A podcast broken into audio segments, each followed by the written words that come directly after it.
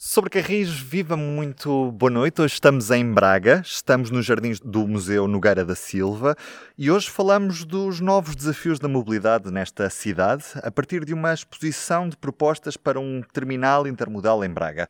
As propostas foram feitas pelos alunos do quarto ano do mestrado integrado em Arquitetura. Neste episódio, vamos um pouco mais além, falamos também, obviamente, de alta velocidade, porque a cidade vai ser uma das contempladas com este serviço que promete aproximar o país.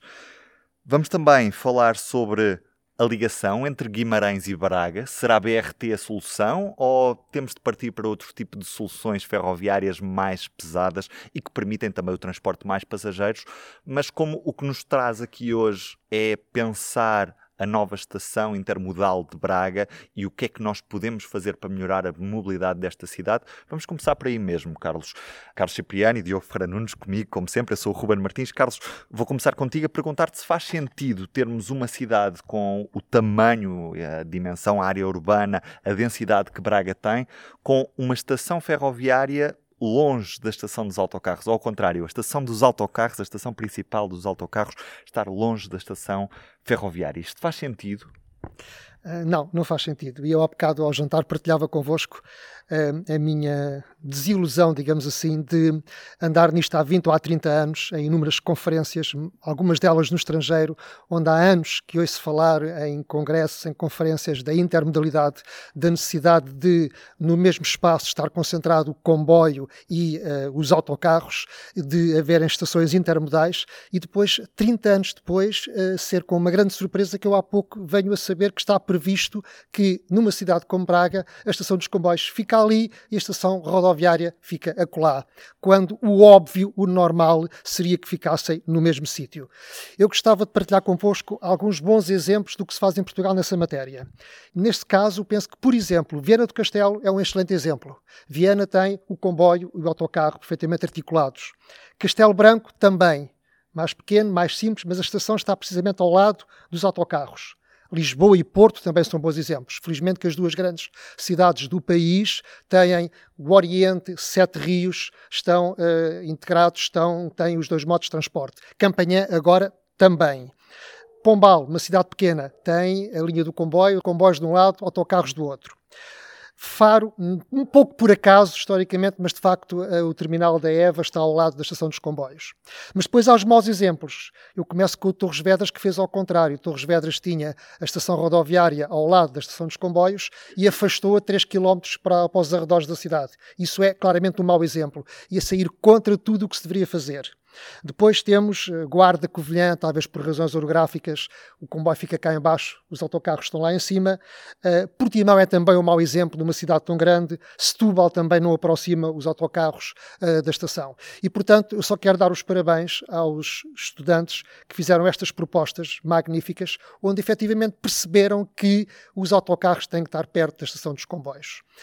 A ferrovia pesada, efetivamente, como disse o anterior Ministro da, das Infraestruturas, ele tem razão quando diz que a rede fundamental dos nossos transportes tem que ser o comboio, tem que ser a ferrovia. Uh, e depois o autocarro ou o BRT, ou o que quiserem, tem que fazer a capilaridade. E, portanto, as estações ferroviárias têm que voltar a ter o mesmo peso, a mesma importância que tiveram no início, nos primórdios do caminho de ferro, quando eram de facto o centro da cidade, quando o comboio chegava ao centro da cidade. E agora haver essa intermodalidade. Diogo, faz por isso sentido que a estação seja o centro. É o centro, a linha do comboio é uma espécie de patroa e depois a, o terminal do autocarro é uma espécie de subordinado, porque quem manda deve ser a linha de comboio, que é que tem maior capacidade, e depois a partir daí distribuir, ramificar para linhas de, linhas, eh, rotas de, de autocarro, não é? Que vão para pontos mais particulares, onde o comboio não, não conseguirá chegar. Basicamente é isto. Estamos a falar de uma cidade como Braga que tem uma densidade bastante grande e, que podia ser muito bem comparado com aquilo que existe, por exemplo, a sul do Tejo, em que existe já ferrovia ligeira, é certo, e que uh, não se partiu para uma solução tipo BRT, partiu-se para pensarmos que ali há capacidade, há procura, podemos partir para uma solução sobre carris. Aqui, e antes de pensarmos um bocadinho mais além na ligação a Guimarães, pergunto-te se muitos dos problemas de trânsito desta cidade se resolveriam se pensássemos em transportes de mais capacidade para além do autocarro, que é o que neste momento a base dos transportes de Braga está precisamente focado nos dois modos, o a pé e o autocarro, e depois, obviamente, temos os carros a entrar diariamente na cidade e a entupir o trânsito na cidade, incluindo este trajeto entre a estação central de Braga e a estação do, dos autocarros. E às vezes também deve haver o apiado, que é quando se tenta entrar no autocarro e provavelmente ele está cheio, não é? Às vezes também acontece porque provavelmente os autocarros, em, em, nas horas de ponta sobretudo, não serão grandes o suficiente para acomodar tanta gente. E há, e há estudos interessantíssimos, vou pegar aqui num, foi elaborado para a Câmara de Guimarães há, há poucos meses, em que compara a capacidade de um BRT com um LRT, que é um elétrico mais ligeiro, e depois com o HRT, que pode ser um metro mais pesado. Portanto, o BRT tem uma capacidade máxima de 130 lugares. Olhamos para um LRT, já um elétrico assim mais combustinho, no mínimo são 252 pessoas. Se olharmos para um metro mais pesado, são 384 pessoas que conseguem fazer uma só viagem. Isto para horas de ponta é perfeito, é fantástico. Daí evitava-se provavelmente o apiado. E, portanto, é preciso conjugar os vários meios de transporte e adequá-los às necessidades da, da, das pessoas. É, não é uma coisa assim tão complicada, mas parece que há sítios em que se complica demasiado, não é? Pois é muito estudo, muito estudo, muito estudo e depois não se chega a lado nenhum. O que vemos, e antes de estarmos a gravar este podcast, foi um princípio de discussão sobre o, o que está a acontecer um pouco com o país, com a criação de sucessivas empresas ou a perspectiva de criação de sucessivas empresas que vão gerir os BRTs em termos locais. E isso, Carlos, pode gerar problemas, não é? Porque, por exemplo, quando falamos uh, no transporte ferroviário, temos escala e temos oficinas uh, que permitem que não seja necessário, se quisermos fazer uma ligação de Braga a Guimarães, não é preciso criar uma oficina aqui, até pode ser aproveitado grande parte do, do, do, material circulante que já existe da CP, portanto, o investimento é essencialmente em infraestrutura. Quando estamos a falar em criar um BRT de raiz, estamos a falar em criar parques oficinais, estamos a falar em criar infraestrutura, estamos a falar em material circulante que tem vida muito mais curta, não é? Portanto, que tem tecnologias que têm duração mais reduzida, e estamos a falar em criação de sucessivas empresas para gerirem um determinado município ou uma linha intermunicipal isso vai ser um problema, porque sabemos que hoje em dia já é difícil encontrar, por exemplo, motoristas de autocarros. Já, já as empresas de uh, rodoviárias tradicionais têm muito, muitos problemas no que toca a encontrarem este tipo de, de, de, de, motoristas e sabemos que um autocarro tradicional transporta muito menos passageiros do que um comboio, como o Diogo acabou de dizer. Sim, isso já aqui de facto foi, foi abordado. Uh, vamos lá ver. Uh, Criam-se empresas, os seus respectivos conselhos de administração, um, quem é que se lá vai pôr? Uh, algum senador, algum autarca reformado? Quem são essas empresas? Uh, que prejuízos é que vão dar? Que lucros é que vão dar? Quem é que vai suportar esses prejuízos? Vão ser as CIMs? Vão ser as câmaras? Serão privados? E se forem privados, quanto é que vão exigir de compensação se aquilo não for rentável? E, portanto, há aqui muitas questões em aberto, para além do BRT em si próprio. É preciso criar parques oficinais, as oficinas, os operários, o pessoal, formar, etc. Depois chamar a atenção pelo seguinte: os BRTs que foram comprados para a antiga linha da Lausanne, para o metro Mondego, cada unidade custa 900 milhões de euros. Mil. Num projeto... 900 mil. Ah, desculpa, desculpa, claro que não podia ser 900 milhões, uh, perto de um milhão de euros, 900 mil. Uh, na Alemanha, 870 mil euros. Portanto, não estamos a falar de autocarros iguais aos outros, ok? E, portanto, são investimentos também pesados, um, e tem esse problema de facto da questão administrativa, quem é que vai para lá, quem é que são os administradores, quais são os prejuízos, é preciso fazer muitas contas. E eu penso que isto dos BRTs neste momento é um lobby forte no país e é uma questão de moda. E que depois tem de facto um, uma grande simpatia por parte dos autarcas, porque um BRT implementa-se no mandato. E, portanto, eu posso deixar a obra feita. Ao passo que defender uma linha de caminho de ferro é uma coisa que pode demorar dezenas de anos, mas é o futuro se queremos projetos para o século XXI, tem que ser a ferrovia pesada. E, portanto, uh, o BRT é muito útil, é uma nova moda, uh, pode servir para inaugurar, mas depois, se calhar, é um problema daqui por uns anos. E era isso que eu gostava de chamar a atenção. E já agora vamos falar então no Guimarães Braga, se me é possível. Portanto, que essas são as, as minhas primeiras dúvidas em relação a um BRT eh, Guimarães Braga. A, a primeira, claramente, é que eu defendo que entre Guimarães e Braga, obviamente, tem que haver o comboio, tem que haver ferrovia pesada. E eu não digo isto só porque gosto muito de comboios ou porque achemos que os comboios sejam a solução para tudo. Não, quer dizer, cada caso, cada a satisfação da necessidade da mobilidade das pessoas pode ser feita de várias formas, BRTs, autocarros, trotinetes, automóveis, comboios, etc. No caso em apreço, nestes 25 km entre estas duas cidades, que é Guimarães e Braga, parece-me tão óbvio que a solução é a ferrovia pesada, é o comboio. Nós sabemos que no Plano Ferroviário Nacional isso não está contemplado. Está lá o BRT. Ao que parece porque há problemas orográficos, há uma chatice, há uma montanha pelo meio mas os nossos bisavós abriram com e picareta e dinamite dezenas de túneis neste país para construir caminhos de ferro. E nós, no século XXI, não conseguimos abrir ali um túnel e fazer um comboio entre Guimarães e Braga. Depois, outra vantagem ainda. Neste momento, Braga e Guimarães são dois cotos da rede ferroviária, são dois ramais. São o fim de dois ramais ferroviários.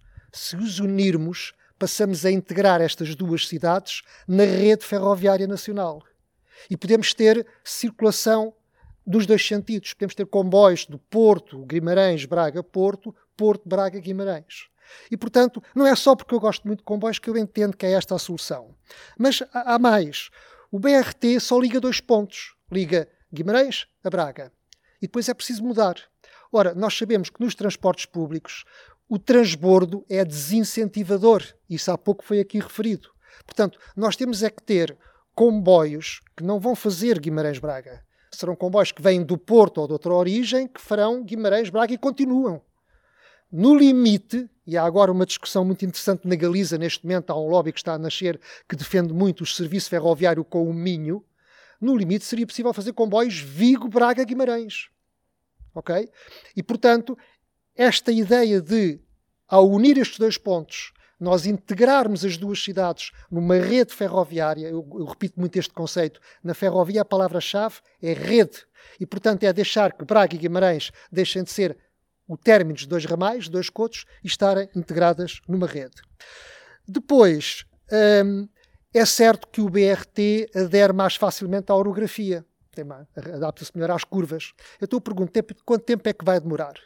É caro, tem os problemas que eu já falei. Ainda por cima vai demorar muito tempo. Será que vai ser suficientemente atrativo para que milhares de pessoas viajem nele?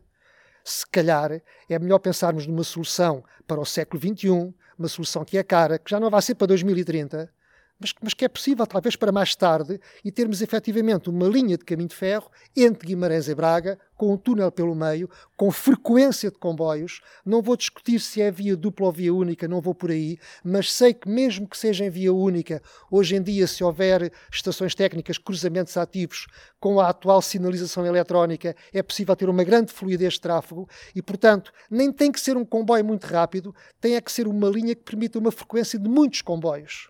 E esse é o terceiro argumento, ou quarto, já perdi um pouco, em relação à, à ferrovia. Depois, hum, eu penso que efetivamente a região, Braga e Guimarães, devia reunir-se em torno da defesa do comboio, em vez de partir para uh, esta defesa do BRT ou comprar um BRT chave na mão só porque isso está na moda.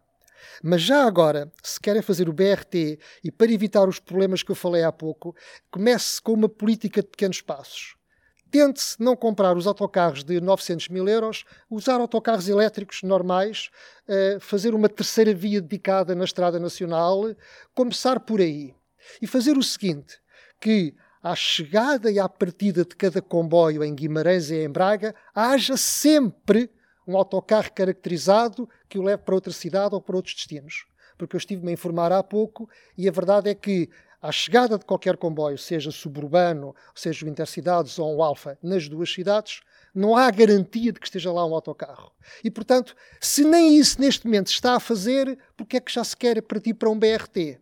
Por fim, no que diz respeito à alta velocidade, a minha empatia com Guimarães é a mesma que com Braga. Eu não sou daqui, portanto olho para as duas cidades por igual, não é? Braga vai ter alta velocidade. Não sei quando será, mas vai tê-la seguramente, está previsto. E, eh, segundo se diz, ficará de, dos atuais 3 horas e 28 minutos, que é a ligação mais rápida para o Oriente, passará a ficar a 2 horas de Lisboa. Guimarães ficará de fora da alta velocidade. Obviamente que beneficiará porque os ganhos do corredor de alta velocidade entre Lisboa e Porto vão se repercutir no destino final, que é Guimarães, e, portanto, segundo o Plano Ferroviário Nacional, em vez das atuais 3 horas e 45, passará para 2 horas e um quarto. Mas, se Braga estiver unida a Faro, também facilmente beneficiará da alta velocidade, inclusivamente para a Galiza. E, portanto, este era um último argumento a favor do comboio entre Braga e Guimarães e, desculpem lá, contra o BRT. Diogo, porquê é que o BRT não é a melhor solução para ligar Braga a Guimarães e se é assim tão difícil ter uma, um comboio, uma ferrovia pesada, uma linha de, de ferroviária a ligar estas duas cidades? Se não há procura suficiente, porquê é que estamos a olhar para os autocarros em vez de estarmos a pensar naquilo que se calhar seria a solução perfeita para, para ligar esta, este quadrilátero domingo? A questão é, quem é que disse que não há procura, não é? Há assim tantos estudos que dizem que não há procura entre Braga e Guimarães. Mas, não, mas, mas, estamos a falar, por exemplo, da linha do Val do Sousa e não falamos de uma linha para aqui, porquê? Parece que há um preconceito, não é? Parece que fala-se muito em sustentabilidade, mas depois quando se quer, mas depois olha-se para o comboio, ai, aquela coisa pesada, chata, que cara. Uh, é cara, que Ai, é, é de velhos, não é? Quase que às vezes diz, ai, como é de velhos. Não, não é de velhos, pelo contrário, de novos, de velhos, de séniores, de... é toda a gente, quer dizer. O comboio, se nós queremos fazer a transição, fala-se tanto em sustentabilidade, se se quer fazer a transição para uma mobilidade mais sustentável, mais limpa, tem que ser o comboio. Porque quando sai no BRT, as baterias fazem-se como? Onde é que vão buscar o lítio para as baterias? Vão buscá-las onde? Vão buscar lá as minas, não é? Com as consequências que isso depois tem. E os materiais para fazer o comboio? O comboio não anda a baterias, anda debaixo de uma catenária que usa materiais um bocadinho mais sustentáveis, por exemplo. Já para não falar da maior capacidade de transporte que o comboio tem, não é? Como ainda há bocado uh, estivemos aqui a mostrar. Uma, uma só viagem de comboio permite transportar 300, 400, 500, 700, 800 pessoas ao mesmo tempo. E BRTs, quantos é que são precisos ao mesmo tempo? Quatro, não é? Era preciso um BRT gigantesco, nem, nem se calhar nem, nem cabia na, na principal avenida de Braga, no limite. E isso faz toda a diferença. Quando nós estamos a falar do comboio, o comboio é o melhor meio para fazer o transporte mais, mais, pesado e com maior capacidade. Então, nas horas de ponta, faz uma diferença brutal. E já que estamos a falar em alta velocidade, há um ponto também que é muito importante falar, que é se Braga quer realmente estar perto do aeroporto de Sá Carneiro ou não, porque eu imagino que isso seria muito, muito, isso daria muito jeito a muita gente que, estou a pensar, por exemplo, nos, nos imigrantes que Braga tem, não é? Há quem diga que Braga é a cidade que tem mais brasileiros aqui em Portugal, não é? Imagino que lhes dava um jeitaço chegar ao Sá Carneiro no instante para apanhar um voo direto para São Paulo ou para o Rio de Janeiro ou, ou para outras cidades. Ora, o que é que está a prever o projeto do, da alta velocidade aqui na zona? Ora, vão construir uma ligação entre a estação de campanha e o aeroporto de Sá Carneiro, são 450 milhões de euros. Na mesma fase vão fazer a ligação de Braga-Valença, que são 1,25 mil milhões de euros. E o que é que vão deixar para depois? Vão deixar a ligação do aeroporto de Sá Carneiro até Nin, que depois faria a ligação direta para Braga. Ora, sendo que esta ligação é mais barata, são 350 milhões de euros. Ora, o que é que vai acontecer? Vão construir a ligação de Braga para Valência, então uma pessoa que venha de Braga para chegar ao Sá Carneiro tem que continuar a ir a Campanhã, apesar de haver via quadruplicada entre Contomil e Hermesim. Quando haveria a hipótese de fazer uma ligação direta, e quem mora aqui em Braga podia ficar a menos de meia hora do aeroporto de Sá Carneiro. Mas não, como se vai fazer desta maneira, por fases, ainda por cima, as pessoas vão ficar mais, vão demorar praticamente o mesmo tempo e vão, vão ponderar. Será que vale a pena eu ir de comboio? Quando eventualmente há uma opção de carro, ou até se calhar num autocarro expresso, dá que pensar, não é? E se calhar Braga também tem que se mexer por causa disto, senão uh, a tal transição para o meio de transporte público não, não estou a ver que isso ocorra. O que sabemos é que o projeto de alta velocidade vai ser revolucionário para o país. Queira... Mas tem de se ver para crer, não é? Exatamente. E tem de ser cuidado com o que se anda a ver na televisão, não é? Com algumas reportagens que andam a passar sobre bitolas aqui, bitola acolá. Já agora, Cuidado. Diogo, porque essa dúvida é, é, uma constante, só mesmo também para esclarecermos este, o público que temos hoje aqui, porque é que não faz sentido fazer a rede de alta velocidade em Portugal em bitola europeia? Porque eu sei que é isso que tu defendes. Porque simplesmente ficaria desligado e não se iria trazer o efeito para a restante rede nacional. Se houvesse bitola europeia, como é que o comboio ia chegar diretamente a Aveiro, a Coimbra B e até a Leiria? Não era possível. Portanto, ia-se gastar um dinheirão e os benefícios iam praticamente para Lisboa e para o Porto. E o resto do país, como é que ficava, não é? Só para explicar um pouco melhor o que é que o Diogo está a dizer na prática. Uh, hoje vamos fazer esta linha de alta velocidade, mas vamos aproveitar as estações que estão no centro da cidade. Portanto, uh, o comboio pode seguir na linha de alta velocidade e se quiser parar em Leiria, sai e entra na linha do Oeste e para, na, neste caso na Liga do Oeste, para em Leiria. Se for em Coimbra, não é a estação do centro da cidade, porque essa é Coimbra Central, a A, será a Coimbra B, mas para nessa estação, não é uma estação nos arrabaldes de Coimbra. A mesma coisa uh, acontecerá em Aveiro, não é? Portanto, o comboio para na estação de Aveiro, na atual estação de Aveiro, se assim for para parar. Porque se houver um comboio que faça Lisboa-Porto sem paragem, seguirá sempre na linha de alta velocidade e não tem qualquer problema.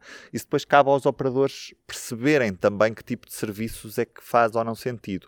O que nós vimos em Espanha foi redes segregadas, redes feitas com bitola europeia e a rede convencional que existia em bitola ibérica. Quer isto dizer que teve de ser construída todas as novas estações Uh, em zonas fora dos centros das cidades, porque entretanto as cidades já estavam consolidadas e fazer demolições ou fazer novas estações seria muito caro. Por e, isso... em Espanha, e em Espanha teve um pequeno problema que é apostou-se tanto na alta velocidade e depois esqueceram-se os serviços regionais, não é?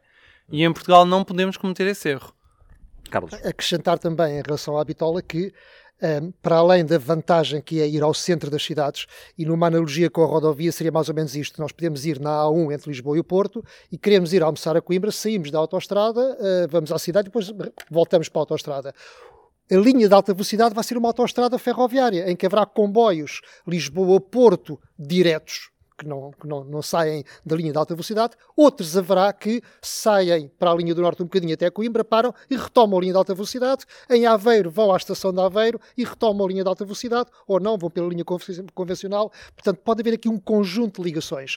E ao mesmo tempo, o facto de a linha de alta velocidade ser construída em bitola ibérica permite encurtar todo o país permite, por exemplo, que enquanto a alta velocidade não chega a Braga, eu possa ir de Braga para Lisboa o corredor de alta velocidade. Numa primeira fase entre Porto e Sor, mas aí já são a 300 a hora e, portanto, à medida que a linha for sendo construída, as distâncias de Viana, de Braga, de Guimarães para Lisboa vão se reduzindo. E quando digo Lisboa, também para o Alentejo e para o Algarve de Lisboa para a Guarda, de Guarda para o Porto, à medida que a linha de alta velocidade for construída, sendo em bitola ibérica, os comboios podem ter várias origens e destinos.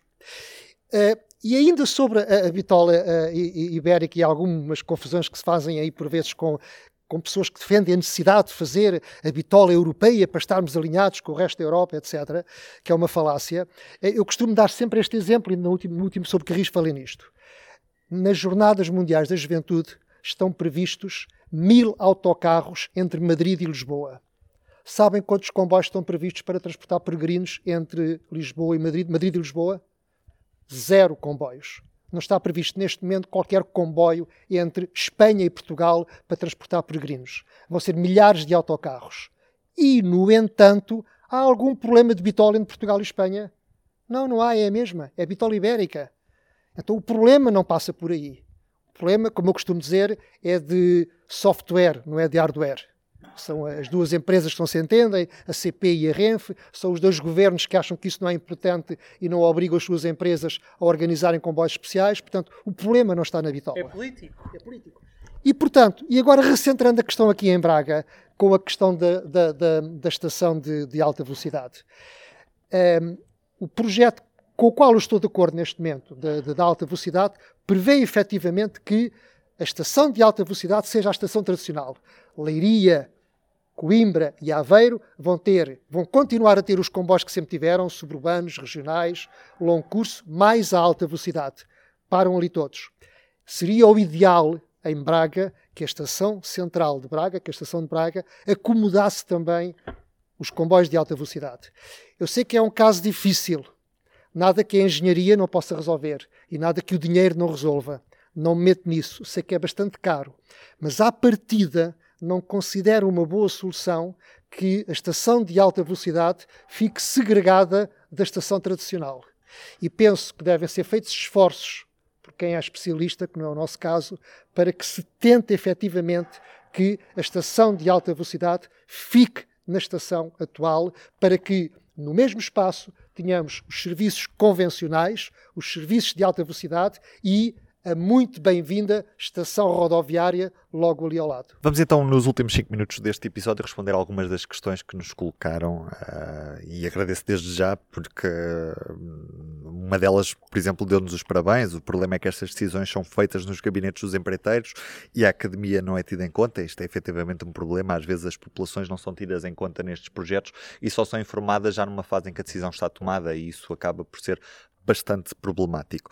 Uh, Diogo, eu vou começar contigo a perguntar-te como é que se pode compatibilizar a adoção de sistemas BRT em Braga e Guimarães com a ligação ferroviária entre estas cidades, atendendo que o canal disponível em meio urbano será ocupado por autocarros, pelo BRT, não é? Portanto, estamos a falar de, de em ambiente urbano, vamos usar BRT, a ligação entre uh, duas cidades seria feita em ligação ferroviária. Como é que podemos compatibilizar estes dois modos de transporte, estes dois sistemas, para que as pessoas efetivamente passem do transporte individual para o transporte coletivo? Tem de haver transbordo, então que seja no menor tempo possível, porque se a pessoa ficar, se a pessoa chegar no, no comboio, mas depois ficar 10 minutos, 15 minutos à espera de apanhar o BRT, então não vale a pena, porque isso aí para isso pega no carrinho e tem o confortozinho todo, não é? Portanto, tem de haver a tal integração perfeita ou quase perfeita entre os dois sistemas. E agora há tanta tecnologia que garante isso que é.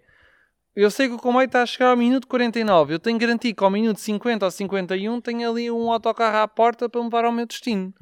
Porque se a pessoa esperar mais do que 5, 6 minutos, esqueçam, vai apanhar logo o carro, é certinho e direitinho. Na solução ideal, isto não é assim nada tão extravagante. Tão, tão extravagante. Claro que, que comparamos sempre com os melhores e temos de o fazer. Por exemplo, na Suíça, estamos a bordo de um comboio e temos um painel que diz: uh, daqui a 3 minutos temos um autocarro para a cidade X, daqui a 4 temos um para a cidade Y. E o comboio para, o autocarro está ao lado e sabemos quais é são os destinos é tão simples, não é? Claro e que é comboio, difícil. E o comboio parte na linha ao lado de onde do comboio que estamos a sair. Claro que pode parecer difícil, mas estes são sistemas que já existem. Às vezes, claro que obviamente são sistemas que custam dinheiro mas são estes sistemas que permitem tirar um carro da estrada. E ao final de contas, quando vamos fazer as contas ao que ganhamos como país, ao que ganhamos como sociedade, por não ter vida, por não termos menos externalidades ambientais, se calhar não temos que pagar multas ambientais daqui a uns anos, não temos que andar a comprar créditos de carbono, não é só o poupar tempo, também se poupa em mortes, eventualmente, melhora-se em qualidade de vida, dá para captar mais população, nem todas, não podemos todos morar num centro de Lisboa ou do Porto, e se calhar até nem, nem no centro de Braga, não é? Temos que espalhar a população. Ora, como é que se fala-se do problema da habitação? Se não houver uma ótima rede de transportes públicos, como é que querem ter as pessoas para os sítios? Não dá. Carlos, e se continuarmos a linha ferroviária Braga-Guimarães, de um lado até Barcelos, do outro lado até a linha do Douro, ou a futura linha de alta velocidade Porto-Espanha? Que é que tu achas? Claro que sim, fechar o quadrilátero, não é? Fechar o quadrilátero, sim, quer dizer, não tenho mais nada a acrescentar. Achava que isso seria oiro sobre azul. Claro que também é uma questão de recurso e por vezes o ótimo é inimigo do bom, mas obviamente sim, esta é uma região, esta região do país é uma daquelas regiões que seguramente suportam o comboio como o melhor modo de responder à necessidade de mobilidade das populações. Não é uma zona desertificada e, portanto, aqui claramente justificar-se-ia. Também, já agora posso dizer que eu estou convencido que o Plano Ferroviário Nacional, neste momento, ainda não é um documento acabado. Ainda não foi à Assembleia da República, ainda não foi transformado em lei e, portanto, está a, a, a aceitar contributos, estão a, a acomodá-los, etc. E eu estou convencido, eu estou convencido que a proposta de BRT entre Guimarães e Braga, eh, provavelmente numa, numa futura versão, eh, vai ser mudada para uma linha férrea. Não sabemos para quando, mas estou convencido que isso acabará por eh, acontecer.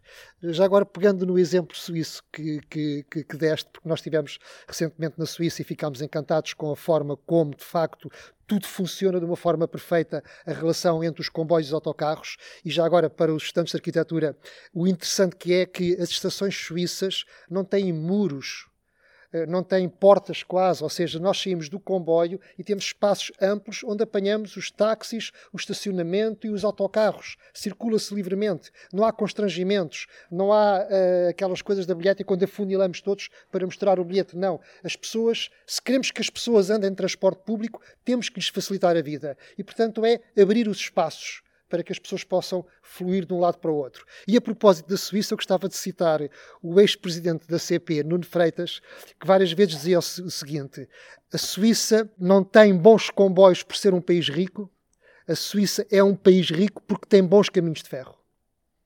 E um país rico não é aquele em que toda a gente tem um carro, é assim um país onde os ricos usam o transporte público. Exatamente. Eu sou o Ruben Martins, Carlos Cipriano, Diogo Ferreira Nunes. Este foi o Sobre Carris. Obrigado pelas vossas questões. Pedimos desculpa por não ter conseguido responder a todas, mas já estamos mesmo apertados de tempo. Foi um prazer. Podem sempre seguir-nos nas plataformas habituais de podcast, onde falamos sobre ferrovia e mobilidade. E contem sempre connosco. Muito obrigado. Muito obrigado.